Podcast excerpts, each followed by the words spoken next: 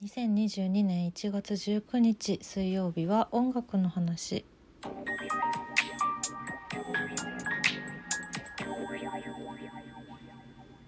この前の金曜日の時にも結構お話をしたんですけどもちょっとその後いろんなニュースがあったので今日もこの話を半分はまずしようかなという感じ。私は1月14日に、えー東京ドームシティホールにて行われました吉井和也さんの「ザ・サイレントビジョンツアー2021-2022」に行ってまいりました。あーもうねちょっと14日はね帰ってきてすぐに収録したのでかなり感動っていうか興奮状態でもう本当に良かったっていうそんな話を14日の方でもしてるんですけど今週はこれでおしまいの方でもしてるんですけど。でねまあ実を言うと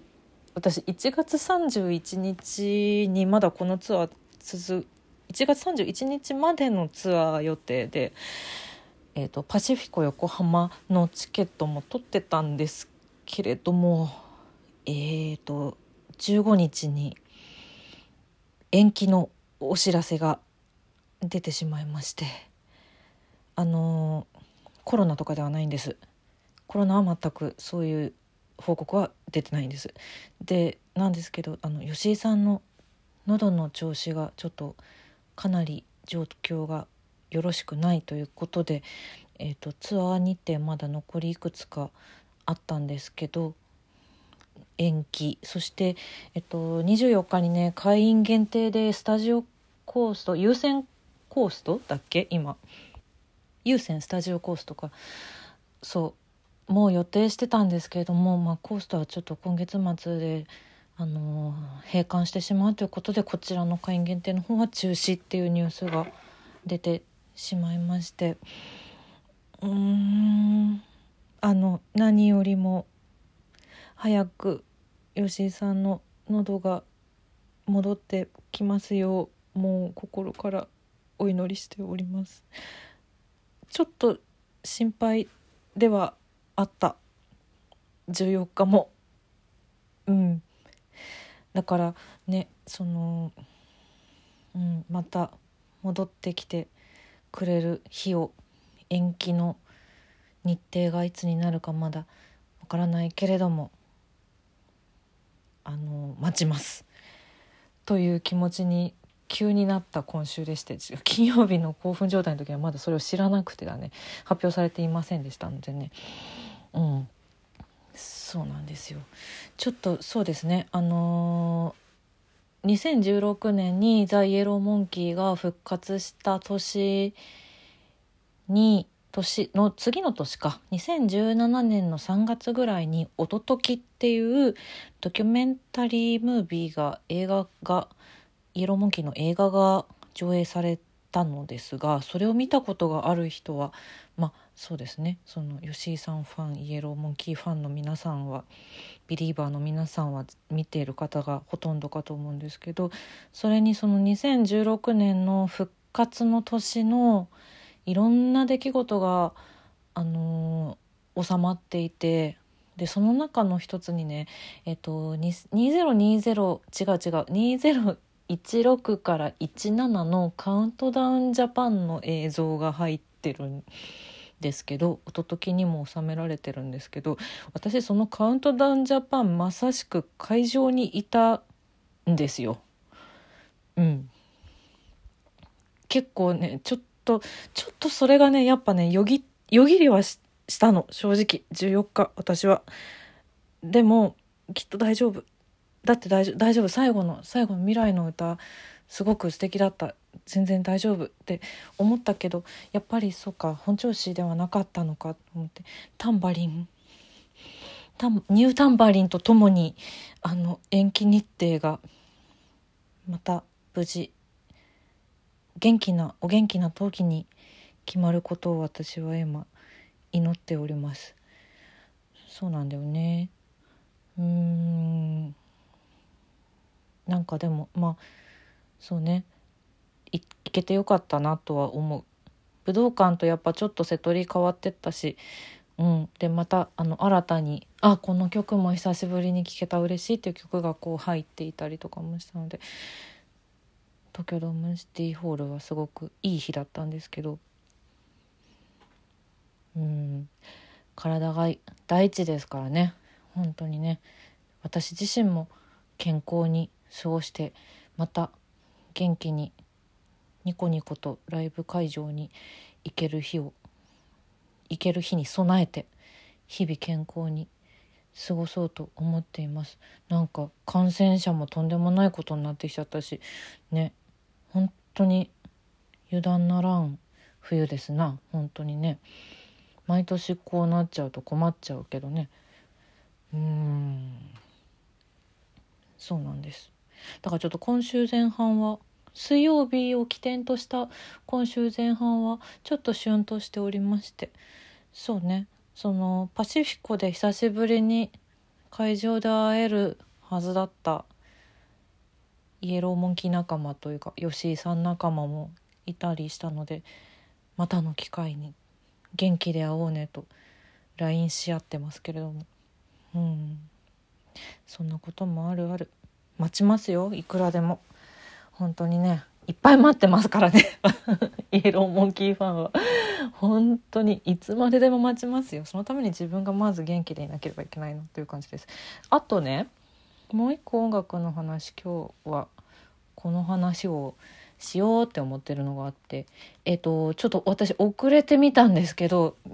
当日あの生で見れなかったのでフィッシュマンズのえっ、と、YouTube チャンネルで、フィッシュマンズチャンネルで、あの、1月の7日、今年の1月の7日に生放送で、俺たちの決起集会っていう、あの、トークと、あとアコースティックライブの生配信があったんですよ。で、これ今期間限定でまだアーカイブが残っておりまして、私やっと今週これを見ることができて、フィッシュマンズもデビュー30周年で、あのー、もう去年私はフィッシュマン映画「フィッシュマンズ」を見て2駅歩いて帰ったっていう話をどっかでしたと思うんだけどそれはフィッシュマンズの話の時にしたんだなきっと去年のね。あのもう今の今のフィッシュマンズもライブ行きたいよって思っていたところにやっとやっと込みまして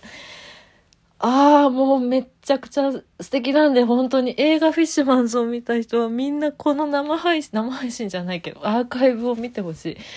本当に、もう素晴らしく、素晴らしく良かった。そしてね、3月の1日と2日にフィッシュマンズはライブを控えておりまして、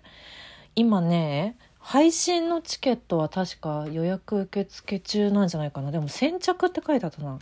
どうなんだろう。私が見た時はまだ取れたんですけど。